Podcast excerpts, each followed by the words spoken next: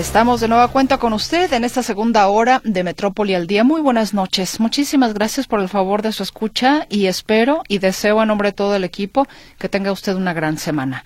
Gracias por escucharnos y qué le parece si vamos iniciando con el resumen en materia nacional.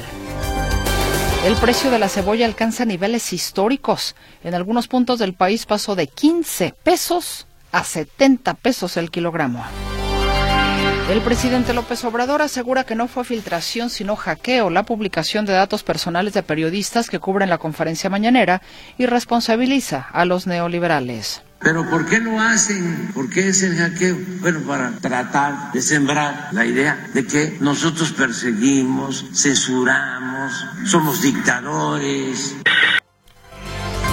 En otro tema, el Ejecutivo Federal asegura que los homicidios en México no se comparan con las muertes por fentanilo en Estados Unidos. Una verdadera tragedia es que pierdan la vida por consumo de fentanilo 100 mil jóvenes al año. Si nos vamos a esas cifras, no puedes llamar a esto tragedia. Aquello es un asunto grave.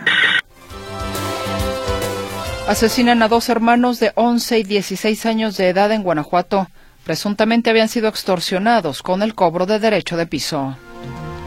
Un total de 22 personas fueron asesinadas este fin de semana en Ciudad Juárez, Chihuahua. Alrededor de 250 efectivos del ejército arribaron a Baja California para inhibir las actividades de la delincuencia organizada.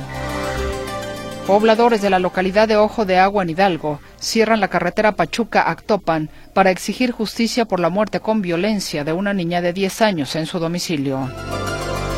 Reportan 23 hospitales del país con más de la mitad de su ocupación con pacientes COVID.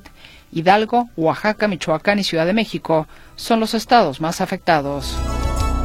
Personal del INE recibirá un bono de compensación por 525 mil pesos por la carga laboral de la elección del 2 de junio. Aprueba la Cámara de Diputados el nombramiento de 20 magistrados del Tribunal Federal de Justicia Administrativa con el voto de la oposición en contra. Nunca hay información para conocer los perfiles de las personas propuestas, entonces el, el dictamen pues obviamente tiene una falta de técnica muy grave. Este es el resumen informativo entonces con el que arrancamos esta segunda hora de Metrópoli al Día y vayamos entonces con información. Fíjese usted que ahí en el Tribunal de Justicia Alternativa, bueno, pues traen un reverendo caos, por decirlo de la mejor manera. Y resulta que cambiaron a su, a su titular. Mi compañero Héctor Escamilla Ramírez nos tiene la información. Héctor, ¿qué sucede con ese Tribunal de Justicia Alternativa si ni, entre ellos a veces como administrativa, perdón. Administrativa. Administrativa, sí, administrativa, tienes toda la razón. Sí, no, eh, fíjate que tiene un relajo. Palabras más, palabras menos y disculpa que lo resuma de esa manera, Meche. Relajo es poco. Eh, ¿Por qué es importante conocer el Tribunal de Justicia Administrativa? El Tribunal de Justicia Administrativa es el que se encarga de sancionar todos los actos irregulares de la autoridad eh, alguna falta administrativa grave, algún asunto de tipo penal, alguna responsabilidad de un servidor público, bueno, todo eso recae en el Tribunal de Justicia Administrativa. Si usted se quiere proteger, por ejemplo, de una construcción, de una obra que le esté afectando porque considera que atenta a sus derechos, se recurre al Tribunal de Justicia Administrativa.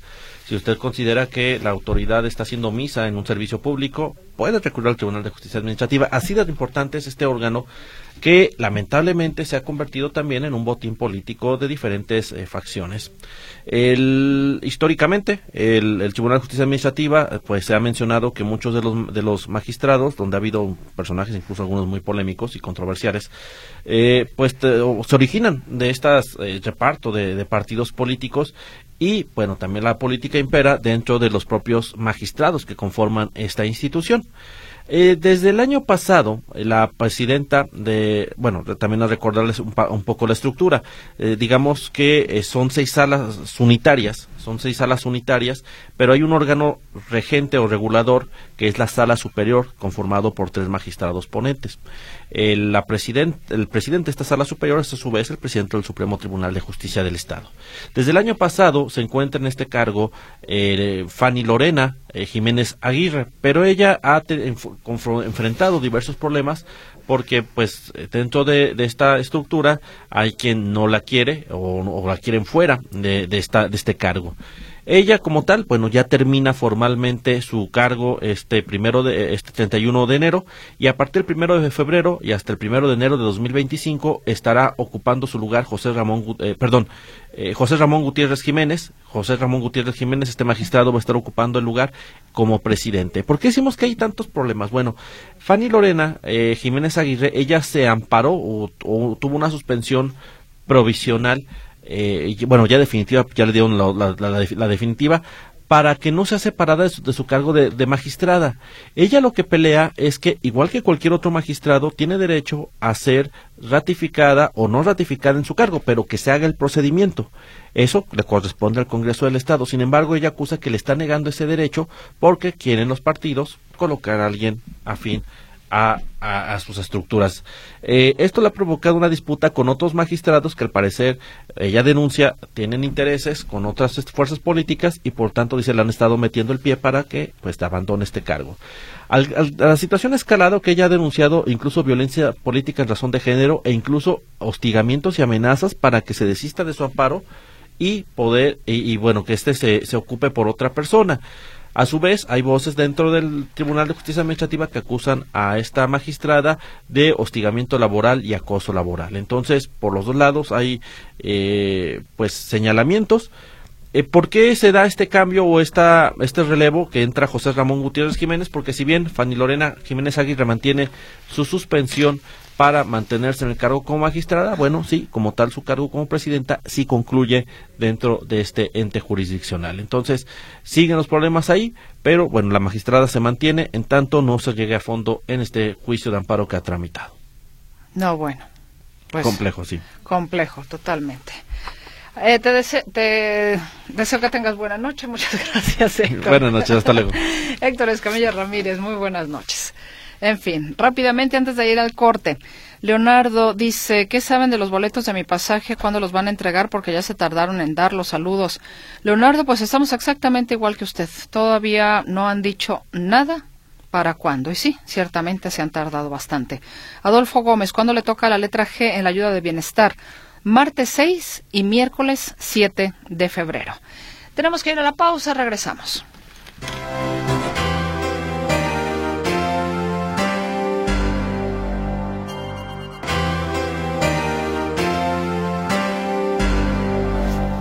Saludo a mi compañero José Luis Escamilla con la sección de inseguridad. ¿Cómo estás, José Luis? Buenas noches. ¿Qué tal, Meche? ¿Cómo estás? Buenas noches. Un saludo para ti, para todo el auditorio. Fíjate, eh, hoy por la mañana le platicaba a Griselda y a Víctor de cómo de repente los delincuentes tienen mucho ingenio, tienen mucha creatividad, en algunos casos mucha inteligencia, y desafortunadamente no lo usan para cosas importantes, para cosas de provecho. Hoy la Fiscalía de Jalisco da a conocer la detención de un sujeto de nombre Jorge Alejandro C. Resulta que ese sujeto en el año 2020, entre octubre y noviembre del año 2020, hackeó, eh, eh, o se metió a las cuentas, vamos, de eh, cibernéticas de un ayuntamiento, no se especifica del cual, se metió a las cuentas y se transfirió a sí mismo cerca de 4 millones de pesos.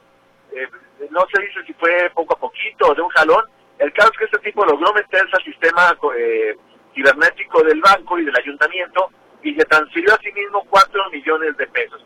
Eso fue, como te digo, entre octubre y noviembre de 2020, así que pasaron un poquito más de tres años para poder detener a este sujeto que ya está a disposición de un juez de control y oralidad para que eh, pues responda por el delito de fraude genérico y que bueno deba, deba pagar por justamente el robo de esta cantidad proveniente de este banco, de este ayuntamiento de Jalisco. Hablemos sobre otro caso, Meche, como es el de este anestesiólogo que fue vinculado a proceso.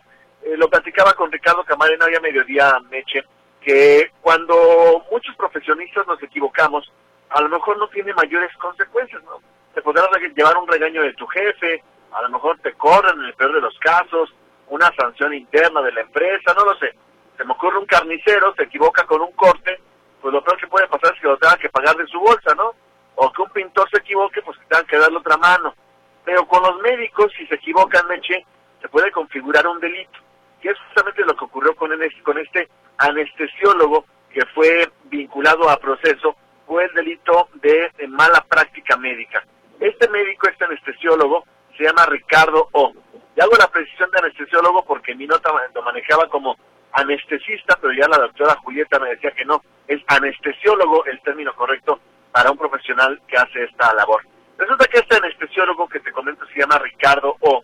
Eh, pues resulta que fue vinculado a proceso por el delito de responsabilidad médica porque en 2022, en noviembre de 2022, él eh, operó en un, en un hospital particular de Zapopan, participó en la operación estética de una mujer. Sin embargo, hizo un procedimiento que se llama bloqueo mixto. ¿En qué consiste? No lo sé, pero este bloqueo mixto le provocó daños graves e irreversibles a la salud de la víctima. Esta mujer incluso debió ser operada una vez más, o cuando menos una vez más, para que se aclarara o para poderle ayudar un poquito a mejorar su condición de salud.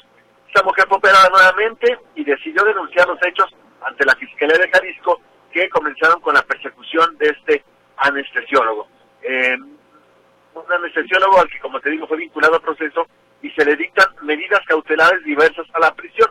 ¿Qué quiere decir esto? Que no va a poder seguir su eh, procedimiento, su proceso penal en libertad bajo algunas condiciones. Por ejemplo, tiene que estar yendo periódicamente a Puente Grande para firmar, tiene que eh, no acercarse a la víctima, muy seguramente no puede ejercer, entre otras eh, razones por las que este médico fue vinculado al proceso y le dictan esto como prisión, como medida cautelar diversa a la prisión. Y ya para terminar este reporte, Meche, hablemos sobre esta detección de hidrocarburo en el municipio de, eh, en el Poliducto Salamanca, Guadalajara, pero en el municipio de Degollado. Resulta que elementos del ejército mexicano hacían su patrullaje de rutina a la altura del kilómetro 128 de esta de, este poliducto correspondiente al municipio de Degollado. Los elementos castrenses localizan dos tomas clandestinas en este ducto, pero no solamente eso, sino que también encuentran algunos contenedores. En total fueron cuatro mangueras, ocho contenedores de mil litros, con, eh, bueno, dos contenedores con 900 litros de, combustible cada uno, otro contenedor con 300 litros y otro con 500 litros de gasolina. Así que fueron pues miles de litros los que fueron asegurados por estos elementos del ejército. Como es común en estos casos, Meche, pues no hay detenidos.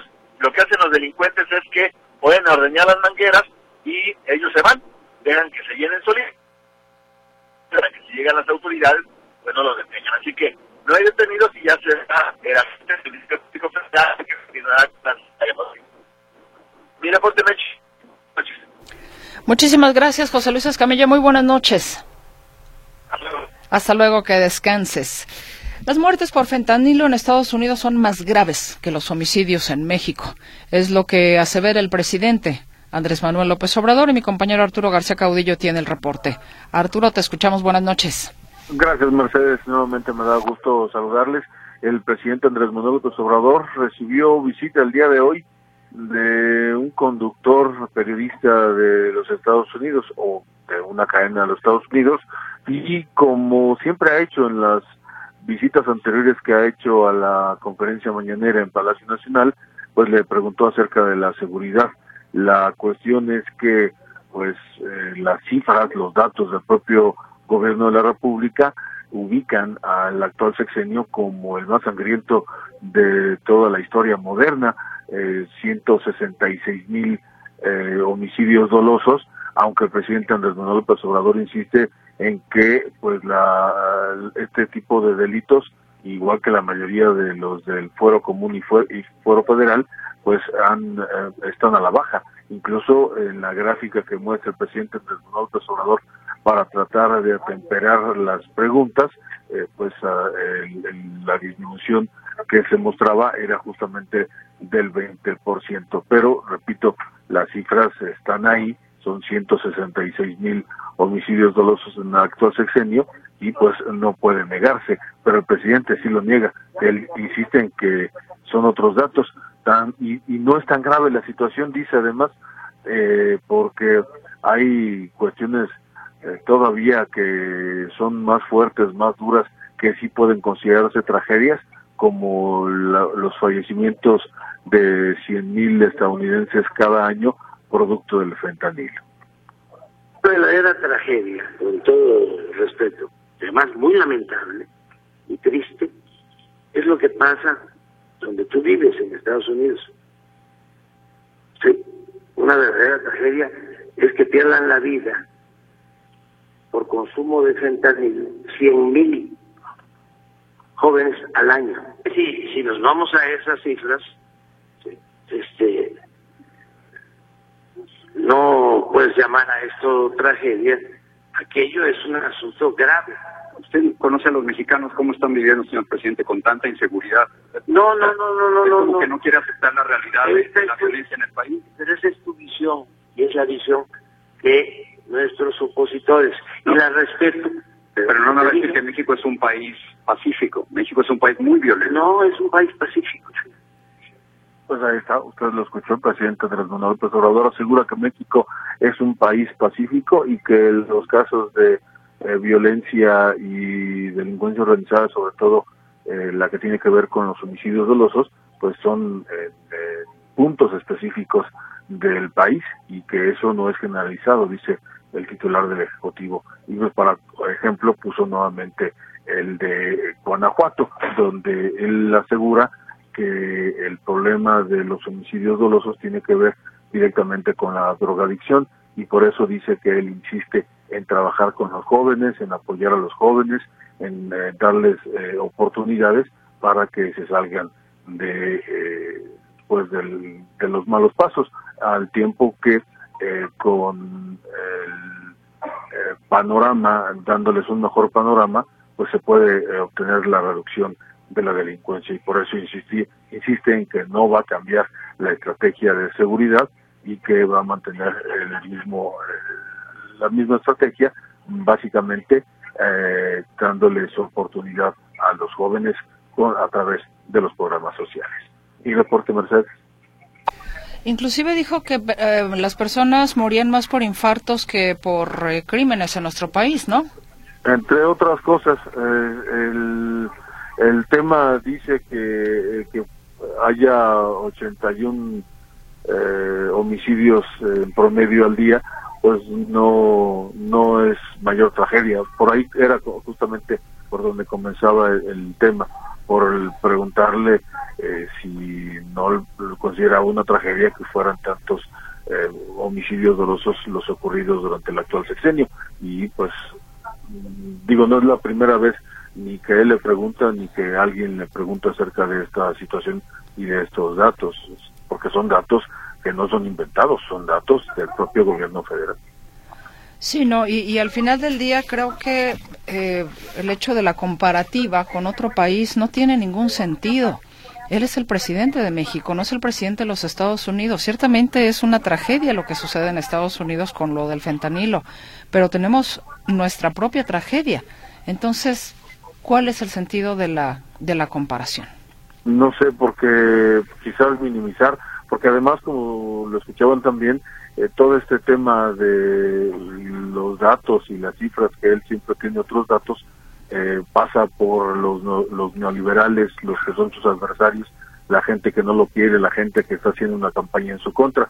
Y eh, en, este, en estas épocas electorales, pues todavía lo reafirma más. Pues agradezco la información, Arturo. Al contrario, buenas noches. Al contrario, que estés muy bien. Muy buenas noches. Hay participación de nuestra audiencia, Leti Uribe. Leti, le mandamos un fuerte abrazo, muchas gracias. Eh, al final del día, bueno, al final de la nota, quiero decir, mejor dicho, eh, se acordó de la nom- del nombre completo de la calle Héctor Alfonso Cravioto, pero gracias también por la ayuda eh, con la memoria. Dice, buenas tardes, no sé si ya les reportaron que la señal por internet se está yendo, ya verifiqué mi internet y está bien, los escucho en mi trabajo por el Tianguis del Sol, saludos. ¿Nos lo reportaron usted? Efectivamente lo vimos, una persona más y yo espero que ya en este momento no tengamos ningún problema.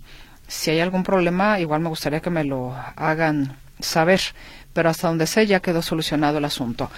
Buen día, en octubre cumplí 65. En octubre me inscribí en el programa de ayuda federal. En diciembre recibí mi tarjeta. ¿A partir de qué bimestre tengo derecho a recibir? Muchas gracias.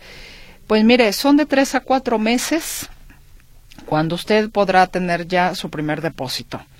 Y así, digamos, ese es el, digamos que la media, de tres a cuatro meses. Si hubiera alguna situación, eh, podría ser inclusive hasta más. Pero la media es entre tres y cuatro meses para que usted pueda ya tener disponible su dinero. Buenas tardes. Eh, otra, eh, otro comentario justamente en relación a la intermitencia de la señal de radio Metrópoli. En este caso nos lo reportaron desde la zona centro. Nos dicen, eh, buenas tardes. Salen muchos de la carrera de psicología que los contraten en las escuelas primarias y secundarias. Urge porque cada vez los maestros se enfrentan a alumnos que tienen problemas en sus casas de todo tipo y problemas con drogas. Es el comentario de la señora Munguía. Y nos añade un comentario más. Dice, no hay dinero para estarse haciendo pruebas de COVID. Una doctora dijo que se enferma uno porque toda la popó de perro vuela ahorita con el aire y no recoge la gente, no nada más es de los indigentes. No, pues hay tantas formas, hay, tan, hay tantos factores que pueden generar efectivamente una situación, digo, no solamente la popó de perro, hay muchos factores más para enfermarse. Gracias por su comunicación. Nos dice Genaro Guadalupe, después no nos quejemos por, porque nos mandan a guardar y nuestros salarios son afectados. No tardan en entrar como obligatoriedad el cubrebocas o la sana distancia. Hay mucha gente irresponsable, enferma, engripado y tosiendo en los camiones o lugares sin mucha ventilación. Por favor, vamos queriendo y respetándonos. Hoy tenemos el tiempo para que esta enfermedad no crezca. Vamos echándole ganas, calicienses. Buenas tardes. Este es el llamado que hace el señor Genaro Patiño. Rafa Torres dice buenas noches. Dentro de todo el Poder Judicial del Estado y el Tribunal Administrativo está metido el personaje oscuro de Rafael Martínez, nombrado por Ricardo Ravelo en su libro. Saludos. También nos dicen eh, Felipe Lomelí, cada vez con menos creatividad las, escucha, las excusas y mentiras de su ineptitud e ineficacia y de los pésimos resultados del gobierno de López. A nosotros nos importan las muertes de los mexicanos por el crimen organizado con la complicidad del narco gobierno. En otra comunicación, buenas noches. Obrador prefirió hablar de Estados Unidos en lugar de México porque bien sabe que la violencia está como nunca aquí. Si dice que México es un pacífico, lo reto a quedarse a dormir en el centro de cada entidad federativa sin guardias, dice Sergio Segura. Buenas noches. Así es, así es. También a mí se me va la señal de la estación de radio, es intermitente. Ah, caray, pues déjeme volver a preguntar a ver qué es lo que sucede. Eh, nos dicen también Jesús Vargas de Zapopan. 1928 continúa la intermitencia en Internet. Ah, muchas gracias por reportármelo. Déjeme checar con el área, con los ingenieros. También acá por Tonalá se está yendo la señal en Internet, se va la señal saludos. Ah, qué caray, hombre. Yo, bueno, ok, creyendo que ya estaba bien, pero gracias por decirnos porque si no de otra manera, eh, vaya, no me entero, pero en todo caso, para hacer un poquito de presión. ¿Ok? Bueno. Sigue igual la señal por internet, prácticamente ninguna nota se ha escuchado completa. Bueno, muchas gracias. Ofrezco una disculpa por anticipado. Vámonos a la pausa y volvemos.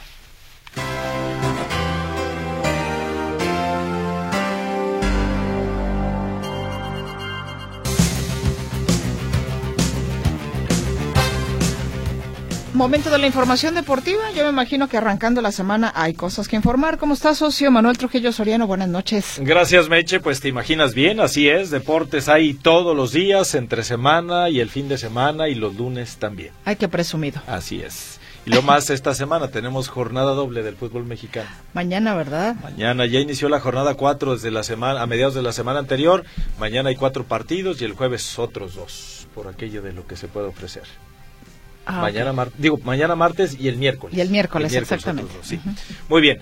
Bueno pues vamos a arrancar precisamente con las Chivas y aunque su debut tendrá que esperar varias semanas debido a que continúa con rehabilitación de la rodilla que le fue operada el fenómeno Chicharito ya se refleja en las taquillas al anunciar hoy el Guadalajara boletaje agotado para el juego de mañana ante Toluca en la fecha doble Apenas el sábado la afición rojiblanca sorprendió al abarrotar el estadio Akron sin fútbol de por medio, al acudir en gran número solo a la presentación de Javier Chicharito Hernández como refuerzo. Y tres días después se espera otro lleno para el duelo ante los Diablos Rojos el día de mañana, que está programado para las nueve de la noche con seis minutos. Hoy por lo pronto Javier Hernández tuvo su primera sesión de rehabilitación mientras el equipo entrenaba y en Verde Valle esta tarde el Chicharito tuvo rehabilitación. Recuerde usted que fue intervenido quirúrgicamente en la rodilla derecha, todavía no está en condiciones y al salir de eh, la sesión atendió a los aficionados que lo esperaban por allí en busca de la fotografía y el autógrafo. Aquí vamos a escuchar parte del ambiente que se vivió por allí. Algo muy breve.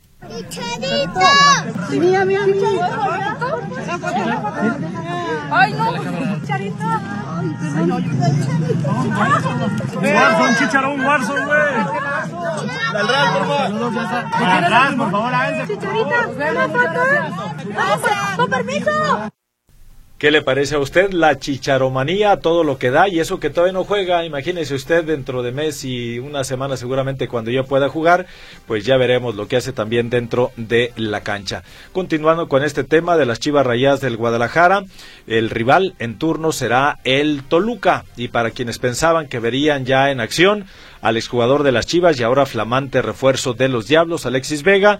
El técnico de los Choriceros, Renato Paiva, dice que no está en condiciones y descarta a Alexis Vega para el juego de mañana. Lo escuchamos sobre Alexis está en un trabajo de fortalecimiento muscular por las análisis que hemos hecho. Él no estaba bien en cuestiones musculares y le estamos dando estructura física. Entonces no vamos a arriesgar. Sé por qué la pregunta, porque él viene de Chivas, pero no vamos a, a emocionarnos por eso o a precipitarnos por eso.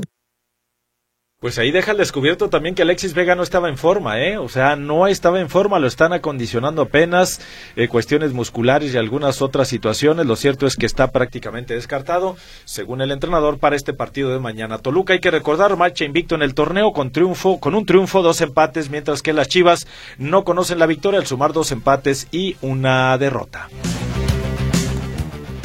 El lateral mexicano Jorge Sánchez está prácticamente arreglado con Cruz Azul y su retorno a la Liga MX tras haber militado en el Ajax de Holanda y el Porto de Portugal solo depende de la firma del contrato. Su arribo a la Ciudad de México se espera entre martes y miércoles. Por otra parte, el Monterrey le dio la bienvenida hoy al lateral Gerardo Arteaga, quien retorna a la Liga MX tras casi tres años de militar en el Genk de Bélgica y es oficialmente refuerzo de los Rayados. Se espera que en el transcurso de esta noche llegue allá la Sultana del Norte este jugador, que por cierto es de aquí de Guadalajara, Gerardo Arteaga. Cabe recordar que el jueves se cierran los registros en el fútbol mexicano. Y con el portero mexicano Guillermo Ochoa de titular y jugando todo el encuentro, el Salernitana sufrió su derrota 14 de la temporada al caer 2 por 1 de local ante la Roma en el juego de la fecha 22 de la Serie A de Italia. El Salernitana se mantiene como el peor equipo en el calcio con solo dos triunfos, seis empates y 14 derrotas en lo que va de la temporada y hoy fue un descalabro más, una rayita pues más para el tigre llamado Salernitana. El ala defensiva titular de los jefes de Kansas, Charles Omeniu, sufrió rotura de ligamento cruzado anterior de la rodilla derecha en el juego de la final de la conferencia americana ante los Cuervos de Baltimore y no podrá jugar el Super Bowl 58 eh, del próximo 11 de febrero ante los 49 de San Francisco en Las Vegas. Esto se confirmó el día de hoy tras el estudio radiológico al que fue sometido el jugador nacido en Houston, Texas. Así es que una falla, una baja sensible para los jefes de Kansas con este Charles Omenio. La pentatleta jalisciense Mariana Arceo se instaló en la cima del ranking de la clasificación rumbo a los Juegos Olímpicos de París 2024 con 111 puntos, informa la Unión Internacional de Pentatlón Moderno. Mariana Arceo busca su segunda participación en la máxima justa olímpica del Orbe, los Olímpicos que serán en este año en París.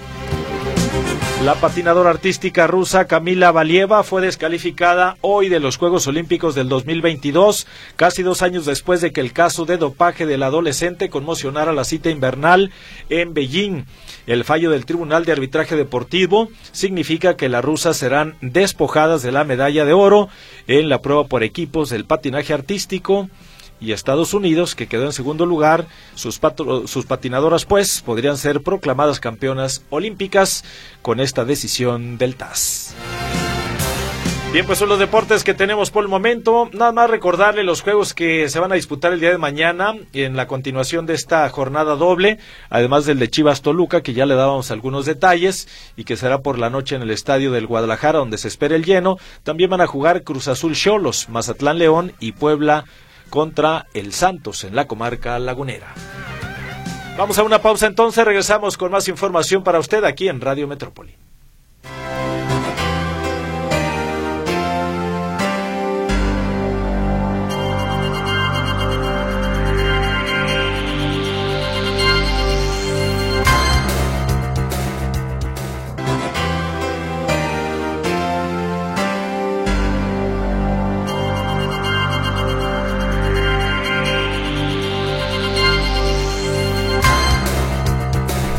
Elementos del Cuerpo de Bomberos de Zapopan realizaron el rescate de dos menores de edad y tres adultos quienes quedaron atrapados al interior del incendio de una vivienda en la colonia Benito Juárez de Zapopan.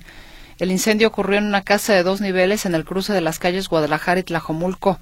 Los cuerpos de emergencia sacaron a través de una ventana a un adulto y dos niños y en la parte de atrás se habían guarecido otros dos adultos, uno de ellos de la tercera edad. Los bomberos lograron también el rescate de dos perritos. La autoridad, pues obviamente, ya indaga qué fue lo que ocasionó este siniestro. Tal parece que fue una, una vela mal apagada, una veladora.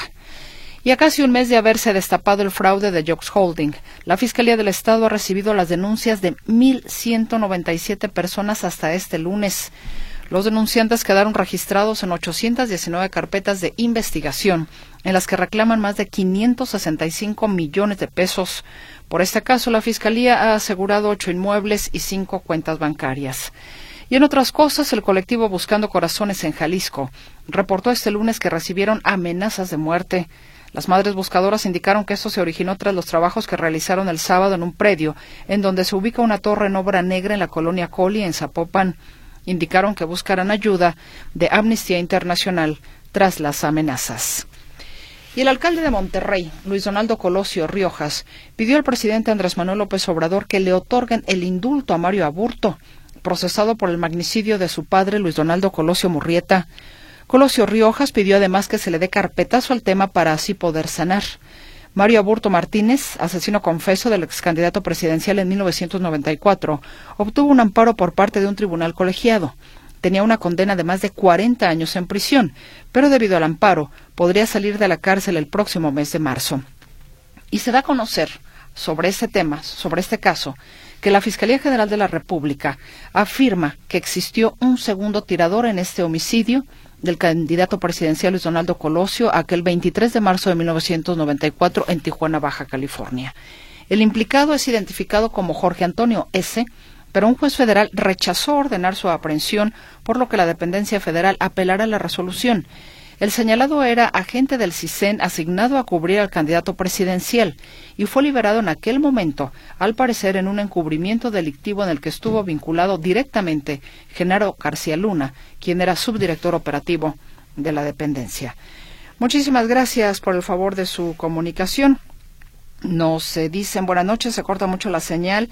Siete con treinta es culpa de Andrés Manuel, Manuel García. Ándele, pues bueno, pues hay que echarle la culpa al presidente de todo. Qué barbaridad. Que me parece que no es el tema, ¿verdad?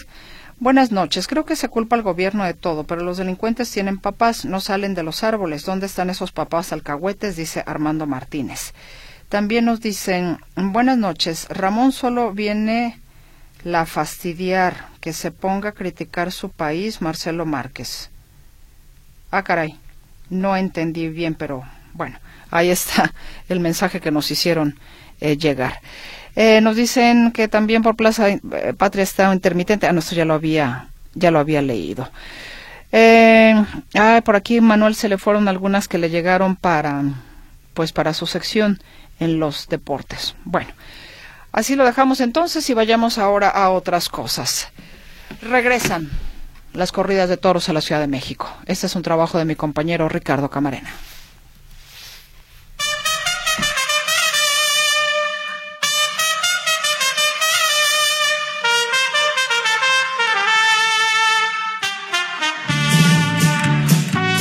Es un tema que causa polémica, divide opiniones, las voces a favor y las voces en contra están claramente definidas, son identificables y probablemente el punto más álgido de la discusión fue cuando el tema llegó a instancias judiciales, instancias que en un principio se inclinaron a favor de quienes consideran que esto que algunos llaman fiesta o espectáculo es en realidad un acto de crueldad.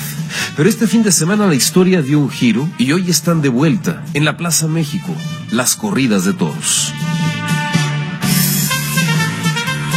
Fue hace más de un año cuando autoridades judiciales determinaron suspender las corridas de toros en la Plaza México. La decisión se derivaba de un amparo promovido por protectores de los derechos de los animales. En entrevista con El País, el activista Antonio Frangiuti asegura que la causa cuenta con el apoyo de la mayoría de los mexicanos. Y la sociedad sobre todo es la que está apoyando. Más del 80% de los mexicanos estamos en contra de las corridas de toros, así que los legisladores tendrían que votar por lo menos el 80% a favor de prohibirlas. Es triste el nivel de impunidad que existe en México, no solo en el tema de animales, en todos los temas. Sin embargo, la contraparte, es decir, quienes apoyan la fiesta brava, una industria millonaria, no se quedaron con los brazos cruzados y dieron la batalla legal. En entrevista con Excelsior, el matador Joselito Adam exponía los puntos a favor de la tauromaquia. Bueno, este, yo creo, yo creo que, que la tauromaquia tiene mucha riqueza, este, empezando por lo cultural, este es, es, es, fascinante si, nos remontamos a, a, todo lo que atrae es, es, es brutal. Luego la economía que genera es sin duda es sin duda una industria de la cual viven y vivimos este por y para el toro miles miles y miles de personas en todo el mundo De acuerdo con la Asociación Nacional de Criadores de Toros de Lidia de México, la fiesta brava genera en el país alrededor de 400 millones de pesos cada año y genera empleo directa o indirectamente para cerca de 200 mil personas. Esto declaraba José Saborit, integrante de Tauromaquia Mexicana.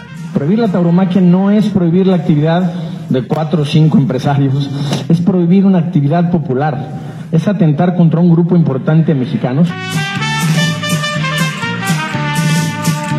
El tema escaló hasta la Suprema Corte de Justicia y fue a principios de diciembre del año pasado cuando levantó la prohibición de celebrar las corridas de toros en la Ciudad de México.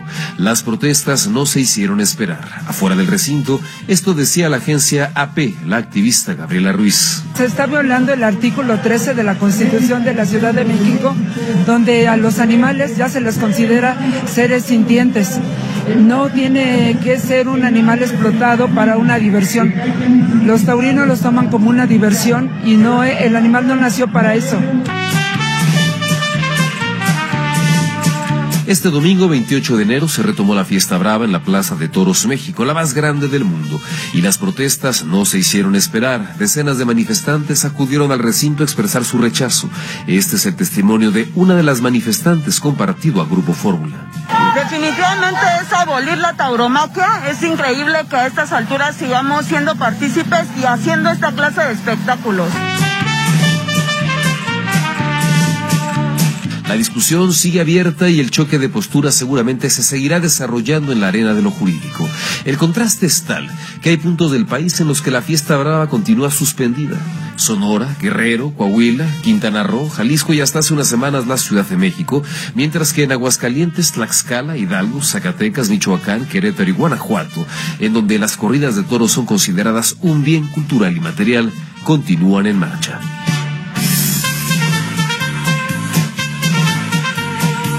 Notisistema, Ricardo Camarena.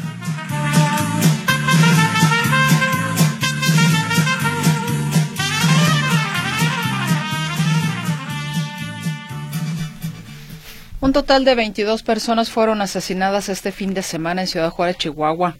Entre estos hechos destaca una masacre en un funeral y el hallazgo de un cadáver junto al cual dejaron más de 300 kilos de droga, principalmente cristal, y unas mantas en las que acusan al secretario de Seguridad de Chihuahua, Gilberto Loya, de supuestamente tolerar que los elementos a su cargo distribuyan droga o bien de ser parte de la corrupción. Esta mañana el funcionario estatal se negó a responder dichos señalamientos al asegurar que los delincuentes no van a dictar la agenda de la dependencia a su cargo. El viernes pasado nueve personas fueron asesinadas, seis de ellas baleadas cuando se encontraban en un funeral. Saludo a mi compañero Arturo García Caudillo.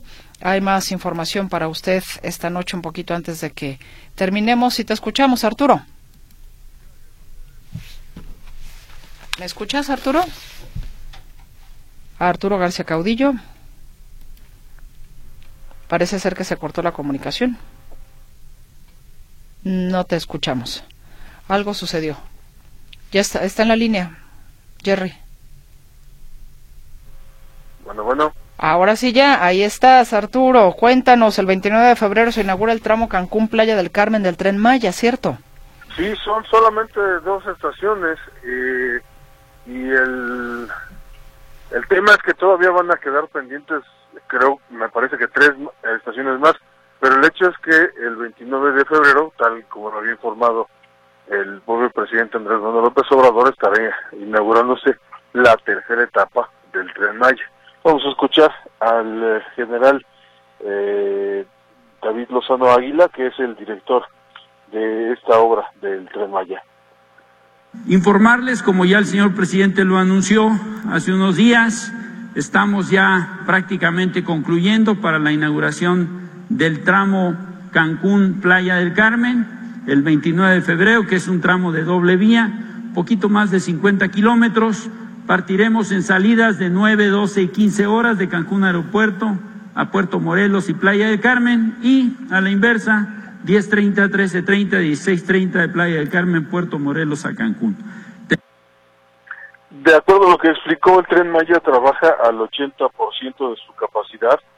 Ha transportado 37.601 personas, de las cuales 1.206 son extranjeras o han sido extranjeras, y eh, pues anuncia que en el tema del transporte desde el aeropuerto de Cancún hacia la estación más cercana del tren Maya, es decir, la estación Cancún, eh, están brindando servicio gratuito de transporte y a partir del 21 de febrero se contará ya con siete autobuses eléctricos para brindar este mismo servicio. Así es que el 29 de febrero, ustedes lo escucharon, estará inaugurándose la tercera etapa del Tren Maya, con todo, con todo y los problemas que ha tenido.